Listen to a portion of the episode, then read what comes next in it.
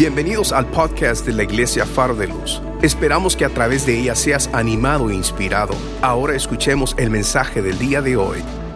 Es un gran privilegio, yo sé que no se le da a todo el mundo, pero eh, le doy gracias a Dios por haberme dado esta oportunidad de poder pararme aquí frente a ustedes y poder compartir la palabra del Señor. Vamos a estar hablando hoy eh, sobre el tema, hoy titulado la predicación, ¿quién es usted en Cristo? o quiénes somos en Cristo? Yo sé que eh, hay personas que sí hemos aceptado a Dios, hemos, lo hemos aceptado como nuestro Salvador, pero se nos olvidan ciertas cosas. Se nos olvidan quiénes somos en realidad en Cristo. Se nos olvidan muchos de los beneficios que tenemos al aceptar a Dios. Y esta mañana eh, quiero compartir esta palabra para que salgamos de aquí con una mente fresca, con una, para que usted se recuerde si se le ha olvidado de quién es usted en Cristo y de todos los beneficios que recibe al estar en Dios. Amén. Y quiero, quiero empezar con esta ilustración que dice, un ateo dictaba una conferencia ante un gran auditorio defendiendo la inexistencia de Dios. Después de haber finalizado su discurso, desafió a cualquiera que tuviese preguntas a que subieran a la plataforma. Un hombre que había sido bien conocido en la localidad por su adicción a las bebidas alcohólicas, pero que había encontrado recientemente liberación y esperanza en Cristo Jesús, aceptó la invitación y sacando una naranja del bolsillo comenzó a pelarla lentamente. El conferencista le pidió que hiciera la pregunta. El hombre continuó imperturbable pelando la naranja en silencio, al término de lo cual se la comió. Se volvió al conferencista y le preguntó, ¿estaba dulce o agria? No me pregunte tonterías, dijo el conferencista. El orador con señales evidentes de enojo ¿Cómo puede saber el gusto si no, la he probado? Dijo él. Y aquel hombre regenerado por el amor de Dios respondió entonces y le dijo, ¿y cómo puede usted saber algo de Cristo si nunca lo ha probado? Amén. Te alabamos, Señor.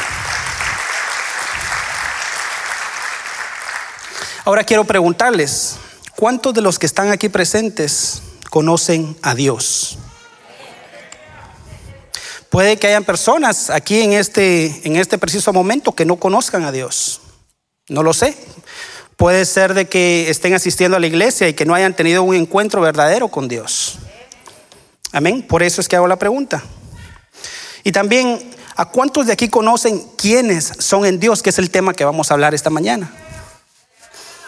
Ahí ya no hubieron muchos amenes, ¿se dio cuenta? La primera pregunta era, ¿quiénes aquí conocen a Dios? La segunda pregunta era, de, los mismos que están aquí, conocen sinceramente a Dios, conocen los propósitos de Dios. Y entonces sí, ahora quiero pedirle que se ponga de pie y que abra su Biblia. Vamos a estar leyendo en el libro de Efesios capítulo 1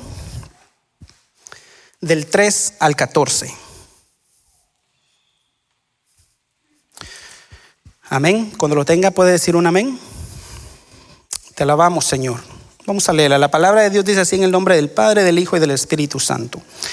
Alabado sea Dios, Padre de nuestro Señor Jesucristo, que nos ha bendecido en las regiones celestiales con toda bendición espiritual en Cristo. Dios nos escogió en Él antes de la creación del mundo, para que seamos santos y sin mancha delante de Él. En amor nos predestinó para ser adoptados como hijos suyos por medio de Jesucristo, según el buen propósito de su voluntad, para alabanza de su gloriosa gracia, que nos concedió en su amado. En Él tenemos la redención mediante su sangre, el perdón de nuestros pecados, conforme a las riquezas de la gracia, de la gracia que Dios nos dio en abundancia con toda sabiduría y entendimiento. Él nos hizo conocer el ministerio de su voluntad, conforme al buen propósito de que de antemano estableció en Cristo, para que seamos para llevarlo a cabo cuando se cumpliera el tiempo, reunir en él todas las cosas, tanto las del cielo como las de la tierra.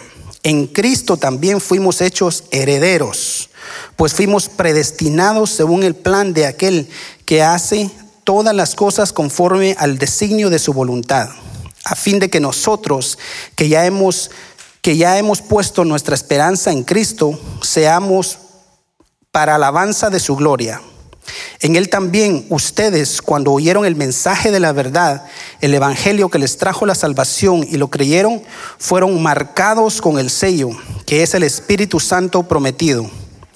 Este garantiza nuestra herencia hasta que llegue la redención final del pueblo adquirido por Dios para la alabanza de su gloria. Amén. Vamos a orar.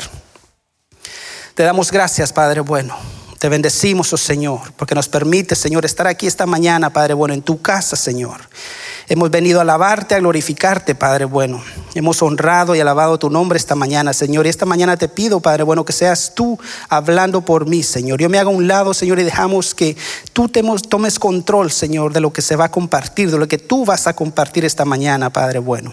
Te pido, Padre bueno, que toques los corazones y las vidas y las mentes de cada uno de los que están aquí presentes, Señor, y que puedan salir de este lugar, Señor, con un entendimiento más claro Señor, de quiénes son en Cristo, de quiénes son los que están en tu gracia, Señor, los que están contigo, Señor. Te lo pedimos en el nombre poderoso de Jesús. Amén y amén. Puede sentarse, hermano. Te adoramos, te bendecimos, oh Señor. Pablo, que fue el que escribió esta carta a los Efesios, y lo hizo con el propósito de ampliar el conocimiento con respecto a saber quiénes somos delante de Dios, que es de lo que vamos a estar hablando de esta mañana. A modo de que todos nosotros también podamos comprender mejor las dimensiones de lo que es estar en Cristo, de los propósitos que Dios tiene para nosotros y de la obra que Él quiere hacer en nuestras vidas. ¿Cuánto lo creen? Amén. Esta carta se escribió para saber quiénes somos en Cristo de nuestra verdadera identidad en Él. Y eso es lo que queremos enfatizar esta mañana. ¿Cuál es nuestra verdadera identidad en Él? Nosotros no necesitamos competir, hermanos. Lo que necesitamos es conocer las cosas que Dios nos ha regalado. Cosas que tenemos todos, todos las tenemos, esas cosas las tenemos seguras para que corramos la buena batalla. Y esas cosas son nuestras porque Él nos las ha regalado. Y hoy vamos a identificar, en este pasaje que leímos, vamos a poder identificar esas cosas de las que vamos a hablar. Tengo siete puntos para trabajar con ustedes, para compartir con ustedes. Y vamos a identificarlas para que sepamos las bendiciones espirituales que nos fueron dadas por el único y verdadero Dios. Y usted, si usted está en Cristo, Todas estas bendiciones que vamos a hablar son aplicadas a usted. Amén. Y al igual que Pablo, al empezar esta carta debemos estar agradecidos. Todos los días debemos estar agradecidos con Dios.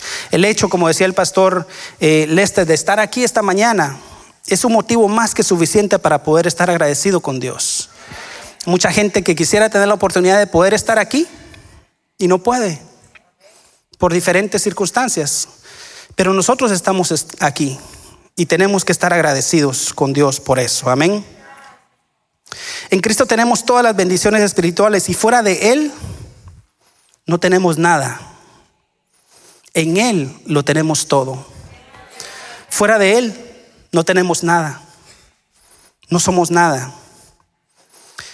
¿Alguna vez usted se ha puesto a pensar en dónde estaría usted si no hubiera conocido a Dios? Creo que ya otra oportunidad que tuve de predicar, también hicimos la misma pregunta. Y yo me he preguntado muchas veces, ¿dónde estaría yo si no hubiera conocido a Dios? ¿Dónde estuviera usted si no hubiera conocido a Dios? ¿Qué estuviera haciendo? Tal vez estuviera allá afanado, allá afuera trabajando. Probablemente estuviera trabajando y cualquier otro puede pensar, ah, pues yo estuviera trabajando, haciendo dinero, haciendo aquí, haciendo allá. Si tenemos a Dios, lo tenemos todo. Fuera de Él no tenemos nada. ¿De qué nos sirve tener todo lo demás si no tenemos a Dios? Amén. Muchas veces se nos olvida recordar de las muchas bendiciones que Dios nos da. Y solo para recordarle, todavía no hemos empezado en Efesios 1, esto es solo la introducción. Amén. Pero solo para recordarle lo que, lo que está en, en el Salmo 103.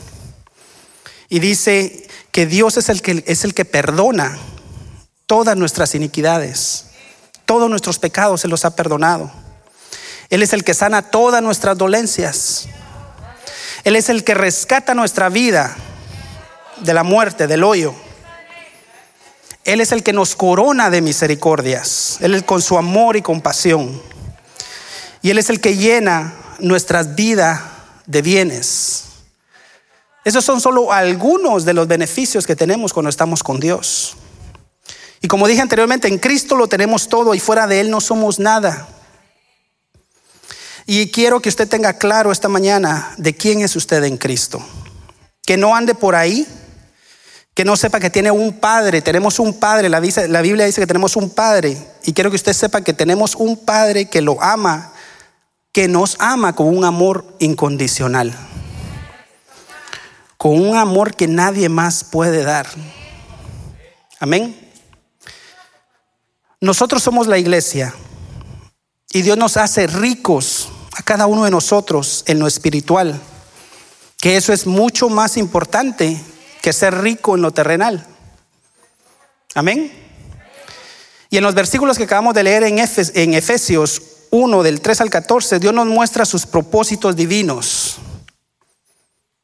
Pero eso aplica solo a los que hemos creído en Él, a los que hemos aceptado a los que lo hemos aceptado como nuestro único Salvador, como nuestro Padre.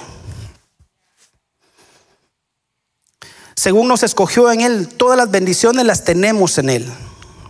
Y como dije, ante, y como dije anteriormente, fuera de Él no tenemos nada, no somos nada. Podemos tener todo el dinero, podemos tener todas las posesiones, podemos tener todos los carros que querramos, podemos tener toda la, tierras, que tengamos las mejores ropas. Puede tener usted de todo lo que usted pueda tener en este mundo, lo que usted pueda alcanzar. Pero eso de nada sirve. Si no tenemos a Dios, si no tenemos al Dios que nos rescató. Amén. Así que vamos a ver siete propósitos divinos que podemos ver en el, en el, en el libro de Efesios en el que acabamos de leer siete propósitos. Y el número uno es que somos escogidos. Esa es nuestra posición delante de Dios. Hemos sido escogidos. Déjeme decirle, hermano, usted no es ningún plan B de Dios. Yo no soy ningún plan B de Dios. Amén. Si se va, si lo va, se lo va a dar a Dios, déselo fuerte, porque es para Él, no es para mí. Yo estoy a un lado y Dios es el que está hablando esta mañana. Usted no es ningún plan B. Usted no es ningún plan de último momento que a Dios se le ocurrió y dijo, hagamos al hombre para que pueda venir y, organizar todo aquí en la tierra. Usted no es un plan de último momento. Usted tampoco es un plan que solo se le ocurrió a Dios y dijo, ¿sabes qué? Vamos a hacer esto. No. Usted fue un escogido y la palabra lo dice. Y usted fue escogido antes de la fundación del mundo. Y esa elección nos identifica a cada uno de nosotros como un hijo del Dios Todopoderoso. Y Dios quiere dejarle esto claro esta mañana. Y quiero que usted en este, puede ser porque, eh, puede ser que en estos momentos usted pueda sentirse seguro en Él porque Él lo escogió. Y recordemos que el enemigo siempre va a estar ahí atacándonos todos los días. Todos los días va a estar ahí atacándonos y diciéndonos, pero si tú no sirves para nada, tú no puedes lograr nada. Mira, has intentado todo y no has logrado nada. Todo lo que trata de hacer viene y se te cae, no funciona. Eres un perdedor. Eres un fracasado. Esos son dardos que el enemigo nos pone todos los días. Nunca vas a lograr nada. Nunca va a usted lograr nada. En esta semana que pasó estábamos eh, recibiendo una clase que se terminó, una enseñanza los martes. Para los que no se pueden conectar, les insto a que se conecten los martes. Ustedes sabían de que antes de la pandemia teníamos servicio aquí los martes. ¿Cuántos se recuerdan de eso? Amén. Y era el servicio de oración el que teníamos los martes. Ahora eh, por el sistema, por el asunto este del COVID, pues lo estamos haciendo por medio de la plataforma Zoom. Y esta semana que terminó, estábamos, se terminó la, enseñanza que había traído nuestro pastor y, y era acerca de los ataques que el enemigo los ataques que el enemigo trae a nuestra mente todos los días. Los que se conectan sabrán de lo que estoy hablando, pero lo traigo a la luz para que los que no se conecten los insto a que se puedan conectar. Son enseñanzas que nos van a ayudar a nosotros a crecer en Dios. Amén. Y en el estudio vimos que nuestra mente está bajo ataque continuo, ataque por el enemigo y comúnmente habla y comúnmente el enemigo viene y nos ataca en nuestra mente y nos trae a recordar nuestro pasado, lo que éramos antes. Nos viene y nos ataca también con las presiones que tenemos ahora en el presente. Y de igual forma el enemigo nos ataca con los desafíos que podamos enfrentar el día de mañana. El adversario de nuestra vida, el enemigo, tiene un solo propósito y es de entrar a nuestra vida para destruirnos. Y va a entrar por aquí, por nuestra mente, diciéndonos que no servimos para nada, que no somos buenos para nada, que todo lo que queremos hacer no lo podemos lograr. Pero recuérdese, hermano, lo que estamos hablando. Y esto es lo que quiero que usted se vaya esta mañana empoderado, que se vaya sabiendo de quién es usted y de Dios y que usted pueda alcanzar todas las cosas que usted se proponga con Dios a su lado. Amén. Recuérdese que Dios lo escogió a usted y a mí. Dios nos escogió para hacer grandes cosas en Él. Así que hermano, viva lo que realmente es en Cristo. Usted no es parte del montón de aquí del mundo. Usted es un escogido. Usted es un escogido de Dios, del Dios Todopoderoso. Usted no es cualquier cosa. Si alguien le preguntara a usted quién es, ¿qué respondería? Amén. Pero si yo le preguntara eso a cualquier otra persona que no conoce a Dios, podría decir, si es una mujer, podría decir, ah, yo simplemente soy una ama de casa. Si es un joven, podría decir, ah, yo soy simplemente soy un muchacho que va a la escuela, juega fútbol, juega básquetbol, juego video game, soy un simple muchacho. Si se lo preguntáramos a un hombre o a un caballero, Podría decir, yo solo simplemente soy un hombre, trabajador, un hombre común y corriente que trabajo para el sustento de mi familia. Pero déjeme decirle que usted no es cualquier cosa. Usted no es cualquier cosa. Usted es un hijo del Dios viviente. Somos hijos del Dios todopoderoso. Somos un hijos del Dios creador de todas las cosas. Todo lo que podemos ver. El otro día salimos con mi familia y yo venía, veníamos en el avión, volando. Y a mí siempre me gusta sentarme en, bueno, dejo que mis hijos se sienten donde Dios quiera, ¿no? Para complacerlos, pero siempre me gusta sentarme en la, donde está la ventana, donde uno puede ver. Y cuando venía subiendo yo miraba y decía, wow, Dios creó todas las cosas que Dios ha creado. Uno a veces no se imagina o se le olvida pero Dios es el creador de todas las cosas y nosotros somos sus hijos, el de hijos del Dios que creó todas las cosas. Y usted ha sido escogido por Dios. Amén. Ese fue el número uno, el propósito divino. El número dos es que hemos sido predestinados. Amén. Hemos sido escogidos para ser amados por Dios. Usted no tiene que hacer ningún esfuerzo para ser hijo de Dios. Es una adopción con propósito que tenemos en Dios. Él lo ama tanto, Él los ama tanto a todos, que los escogió antes de la fundación del mundo. Y fuimos herederos con Dios. Somos herederos con Dios. Amén. Número tres, El propósito divino número tres es que somos adoptados por Dios, aceptados delante de Él. No solo somos hijos amados, sino que somos hijos aceptados. Y quiero traerle este esta ilustración también. ¿Qué es lo que pasa cuando una familia adopta a un bebé? ¿O qué es lo que pasa cuando alguien adopta a un perrito que está en un shelter? Estamos hablando de adopción. Dios nos adoptó como sus hijos. Cuando uno adopta a un bebé o uno adopta a un, a un nene o una nena, esa familia debe venir y le va a dar seguridad al, al bebé o a la nena o al nene que acepte, que adopte. Le va a dar un hogar, le va a dar comida, le va a dar una familia, le va a dar educación, le va a dar toda la protección que ese bebé necesita o que esa familia o que ese nene necesita. Entonces hemos sido nosotros adoptados por Dios y recibimos beneficios de Dios. ¿Sabe cuál es el mayor beneficio que nosotros hemos recibido a ser adoptados como hijos de Dios? el mayor beneficio que hemos recibido es la salvación. Dios nos salvó, Dios nos rescató. La salvación es el mayor beneficio que obtenemos como hijos de Dios.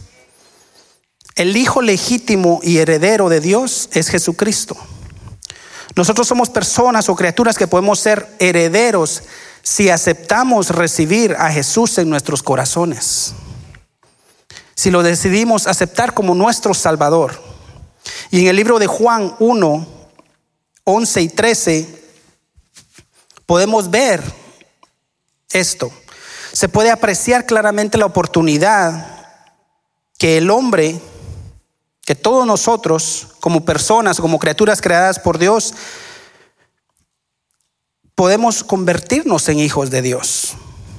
Amén. Si podemos leer Juan 1, 11 y 13, si los muchachos lo tienen ahí.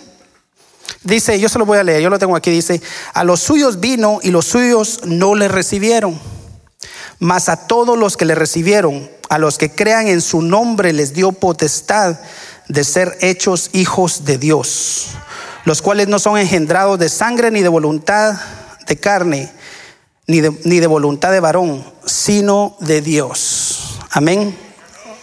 Somos hijos adoptados por Dios, somos adoptados. Número cuatro, hemos sido redimidos. Cristo, cuando murió en la cruz del Calvario por nosotros, nos compró, nos compró del mercado de esclavos que éramos antes, esclavos del pecado él nos compró y, Él pagó un precio. Y nos compró a un precio muy alto, que tuvo que ser a precio de sangre. Y todos sabemos eso. Amén. Nosotros no nos pertenecemos a nosotros mismos. Tenemos un dueño y ese dueño se llama Jesucristo. Es el dueño de usted, de mí y de cada uno de los que están aquí presentes. Amén. Te alabamos, oh Señor. Número 5 perdonó nuestros pecados. ¿Cuántos saben que Él perdonó nuestros pecados? Amén. En Cristo tenemos el perdón de nuestros pecados. Y no había ninguna otra forma de perdonar nuestros pecados. No había nadie que pudiera pagar ese precio tan alto por usted y por mí. No había nadie que pudiera traer todo el dinero del mundo, todo el oro, toda la plata, todo lo que pudieran tener. No había nadie que pudiera perdonar y comprar nuestros pecados. Y quiero hacerle otra pequeña ilustración. Cuando, cuando usted compra un carro o una casa, usted no, no obtiene su título de propiedad. Si la está financiando, no la va a obtener. La va a tener hasta que usted pague esa deuda, hasta que usted pague su carro. Cuando usted lo pague es que usted va a recibir su título ya con su nombre, donde dice Juan Pablo Alvarado. Para los que no me conocían, ese es mi nombre. Amén. Pero hasta que uno no pague ese carro, no va a, no va a recibir su título con su nombre. Y eso, al nosotros querer comprar un carro y no lo pagamos por completo, vamos a incurrir en una deuda. Amén. A menos de que alguien más venga y pague ese carro por usted, ya le van a entregar el título, el título. Pero si de lo contrario, usted va a tener que pagarlo, si usted quiere recibir su título. Entonces, ¿qué fue lo que pasó? En el caso de nuestra vida espiritual, nosotros no teníamos o no tenemos el suficiente dinero, ni alguien más, igual a nosotros tenía el suficiente dinero, lo suficiente, lo que pudiera tener para venir y pagar por nosotros. Amén. Por el perdón de nuestros pecados. Pero ahí es donde aparece Jesús. Ahí es donde Dios manda a Jesús a pagar por nuestros pecados. Él es el único, el único que pudo pagar nuestros pecados. Nadie más podía hacer eso por nosotros. Amén. Te alabamos, Señor. Es el único que pudo pagar nuestra deuda porque había que pagarla a precio de sangre. Y Él fue el único que lo pudo hacer por nosotros. Amén. Y debemos de estar agradecidos todos los días por ese sacrificio que Dios hizo en la cruz por nosotros. Y está muy claro que Jesús pagó a Dios el rescate por nuestras vidas. Y el rescate por nuestras vidas fue su propia vida, la vida de Jesús. Amén. El derramamiento de su sangre, un sacrificio. Debido a su muerte sacrificial, cada persona en el mundo tiene la oportunidad, todos nosotros tenemos la oportunidad de aceptar ese regalo de perdón, del perdón de nuestros pecados por Dios. Sin su muerte, la ley de Dios aún necesitaría ser satisfecha. Y eso debería ser por nuestra propia vida. Así era como se hacía antes de que Jesús viniera al mundo. Amén. Pero Jesús llegó y perdonó nuestros pecados con su muerte y con su sangre. Te alabamos, Señor. Te bendecimos, Padre.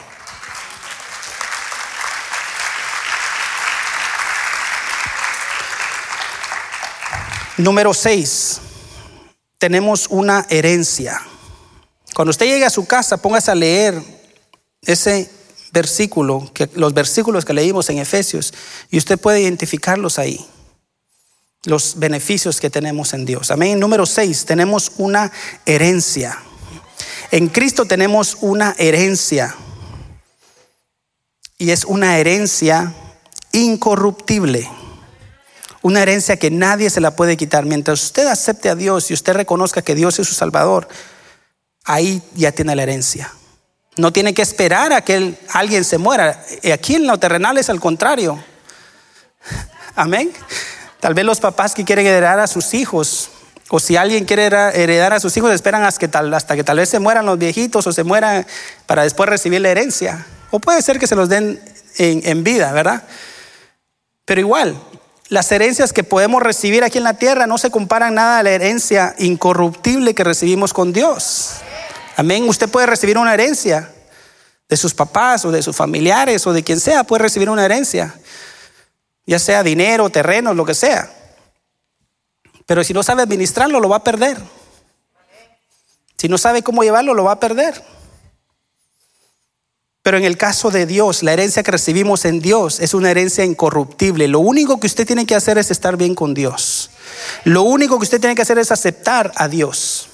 Y al momento de usted aceptar a Dios, viene Dios y le da la herencia, una herencia incorruptible. Amén. Te adoramos, Padre bueno. Y tengo el último propósito. Yo sé que hoy vamos a salir temprano, hermano. No sé si se dieron cuenta del reloj. Amén. Pero el hecho que salgamos temprano no quiere decir que, que usted no se va a ir con esa idea y sabiendo de que Dios tiene propósitos para usted. Amén. El último propósito es que hemos sido sellados. Amén. Usted es una persona única para Dios porque Él lo ha sellado. Y lo ha sellado con un sello de propiedad diciendo que pertenecemos a Dios. Nosotros pertenecemos a Dios porque tenemos el sello del Espíritu Santo en nuestra vida. Es un sello de pertenencia que somos hijos de Dios. Usted es auténtico. Usted, como les dije al principio, usted no es del montón. Puede ser que aquí miremos y podemos decirlo así en forma general, ok, aquí vemos un montón de gente, pero cada uno de ustedes es auténtico delante de los ojos de Dios. Cada uno de ustedes, Dios tiene un propósito para cada uno de ustedes aquí presentes. Amén. Cuando Jesús pagó la deuda que teníamos, Él vino y nos selló. Cuando nosotros venimos y aceptamos a Dios, Él viene y nos pone ese sello. Amén. Usted sabe de que personas que tienen ganado les ponen un sello. Me parece que todavía lo hacen, yo no estoy seguro. Amén. Por ahí alguien me dijo amén, alguien que tiene ganado. les ponen un sello. Ustedes pueden ver todas los toros o las vacas por ahí todas juntas, pero ellas tienen un sello. Y el dueño puede venir y ver, ok, aquella es mía porque tiene ese sello, o tiene una A, o tiene lo que, no sé, el sello que le vayan a poner. Nosotros hemos sido sellados por Dios. Y nos identificamos con Dios. Dios nos identifica a nosotros. Amén.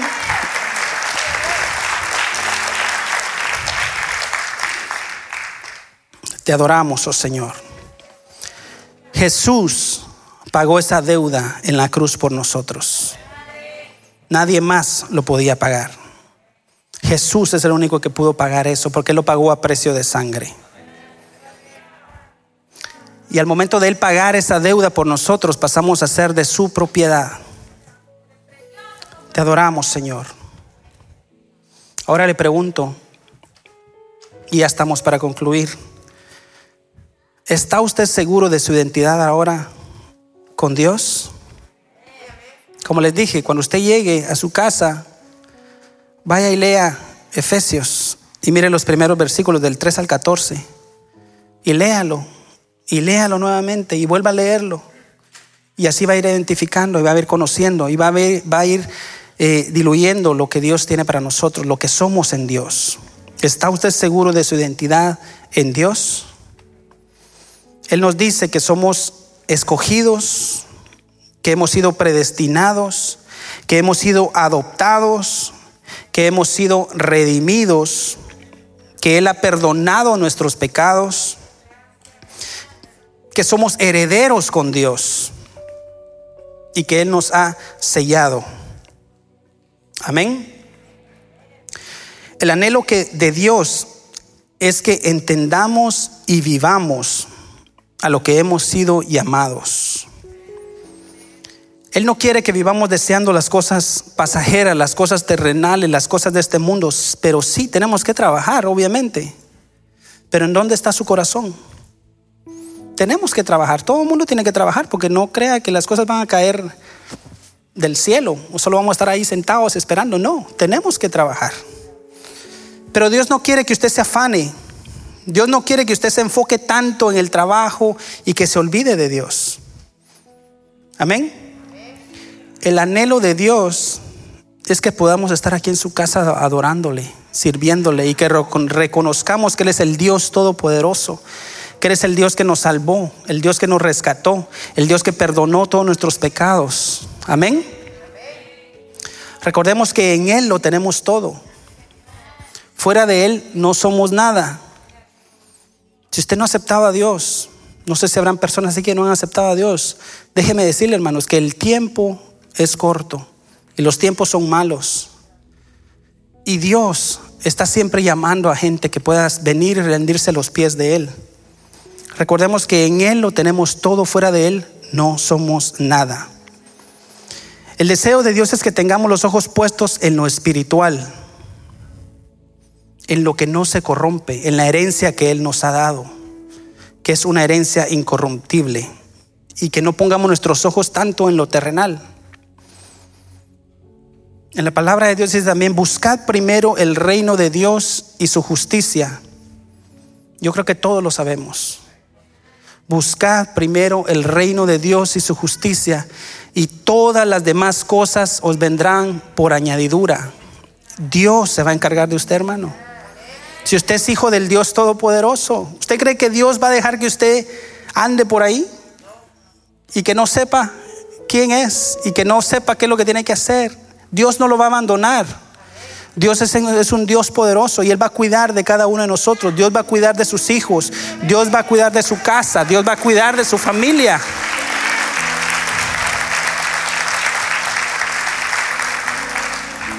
Si usted está en Cristo, bienvenido a la congregación de los elegidos, de los escogidos, de los verdaderos hijos de Dios. Bienvenido a la casa de los herederos. Recordemos que tenemos todas las bendiciones espirituales en Cristo. En Él lo tenemos todo. Gracias por escuchar el podcast de la Iglesia Faro de Luz. Esperamos que la palabra de hoy haya sido de mucha bendición para tu vida. Te motivamos que te suscribas y que bendigas a alguien compartiendo este mensaje. Te esperamos en la próxima semana.